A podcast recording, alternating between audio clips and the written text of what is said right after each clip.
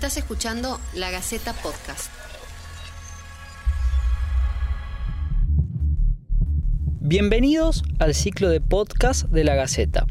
Mi nombre es Nahuel Toledo y esto es En Cuarentena, la crisis del coronavirus.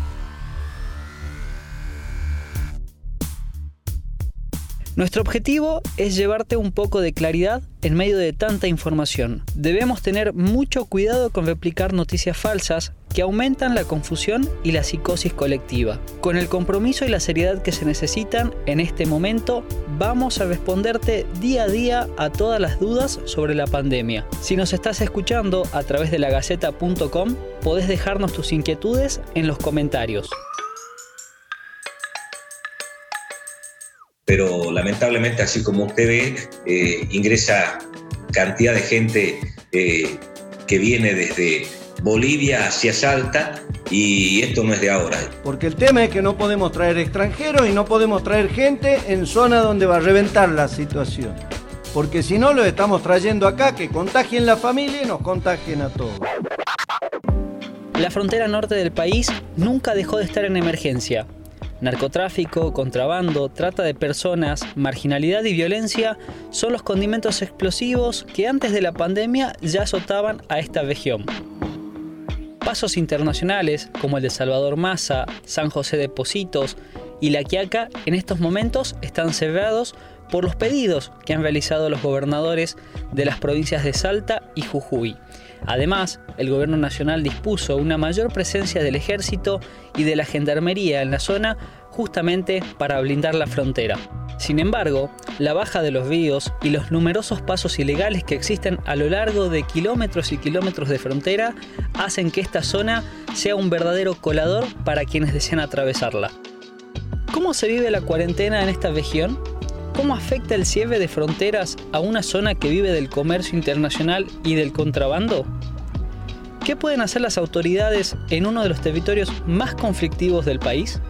Para conocer un poco más sobre esta situación, hablamos con Sergio Oliva, intendente de Aguas Blancas, el municipio más joven de Salta, creado en el año 2015 y ubicado a 322 kilómetros de la capital salteña.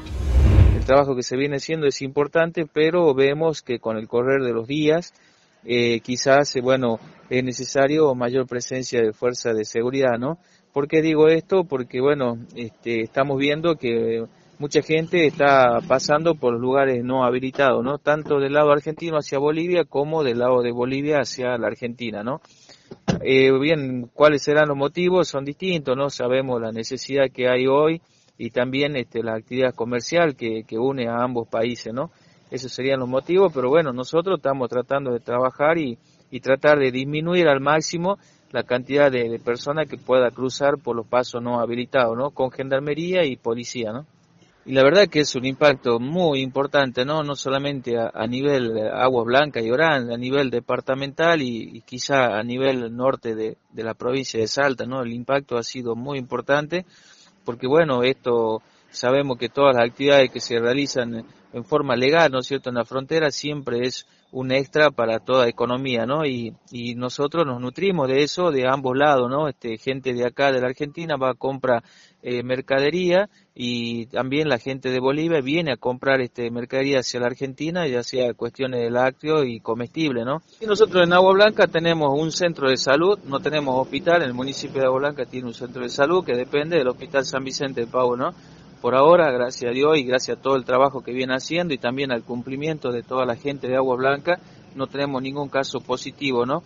Sí, nosotros tenemos, hoy actualmente tenemos casi en zona de aislamiento, en los lugares de aislamiento que nosotros tenemos, que son dos hoteles y, y un lugar este que nos han cedido unos familiares para poder este, equiparlo para aislamiento, tenemos en total casi aproximadamente 32 personas todas estas personas han sido, eh, son este que vienen, que han cruzado por los pasos no habilitados, ¿no? Que están cumpliendo con el protocolo en Aguas Blancas y también se están haciendo los estudios correspondientes, ¿no? Sí, la, verdad que lo, con respecto a los pasos ilegales, este, son, la, frontera es muy extensa, ¿no? Muy extensa, muy permeable, muy compleja.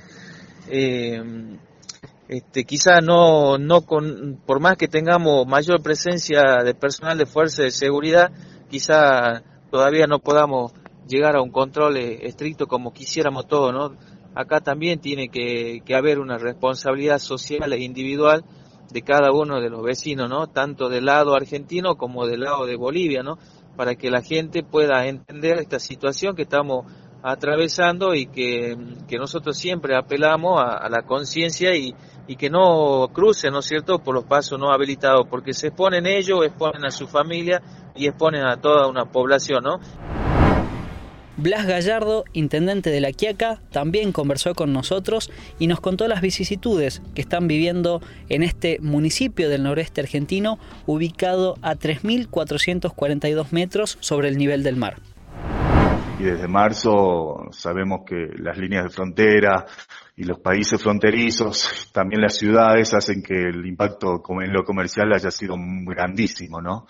Porque muchos de nuestros comercios o grandes comerciantes hacen mercadería de exportación a la zona de Bolivia y en lo cual abastecen principalmente mercadería. Mercadería en general que tiene que ver con aceites este, y demás este, víveres. Y esto ha impactado mucho al verse cerrada la frontera desde marzo hasta el momento, este, ha impactado mucho en, lo comercial, tanto para la ciudad de Villazón en este caso como para la ciudad de, La Quiaca, ¿no? Y, y nosotros también al poderse cerrar la frontera, se ha visto también empobrecida mucho de los pequeños comerciantes, porque mucha gente venía a comprar al menudeo y debido a la calidad eh, principalmente de carnes, frutas y verduras, muchos ciudadanos de Bolivia venían y cruzaban y, obviamente compraban esto. Y se ha generado mucho el contrabando, ¿no? Se ha favorecido el contrabando al verse cerrado. Obviamente nosotros tenemos una frontera seca de 16 kilómetros a la redonda donde las fuerzas de seguridad no hagan abasto para poder este, resguardar este, la seguridad y en este caso evitar el contrabando, ¿no?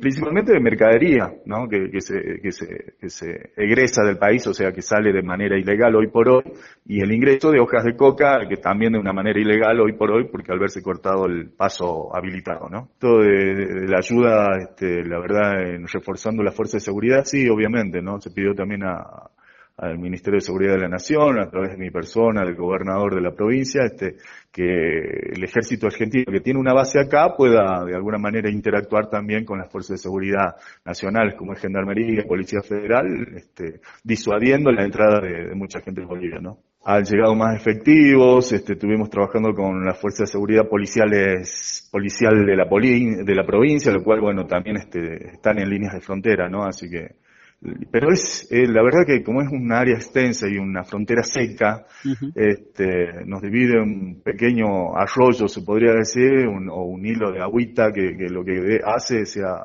de fácil ingreso y de egreso a la vez. Mira, en materia sanitaria nosotros somos la primera provincia, la primera ciudad en la provincia que, que retornó a fase 1, pero esto es debido a los casos positivos registrados en la ciudad de Villazón.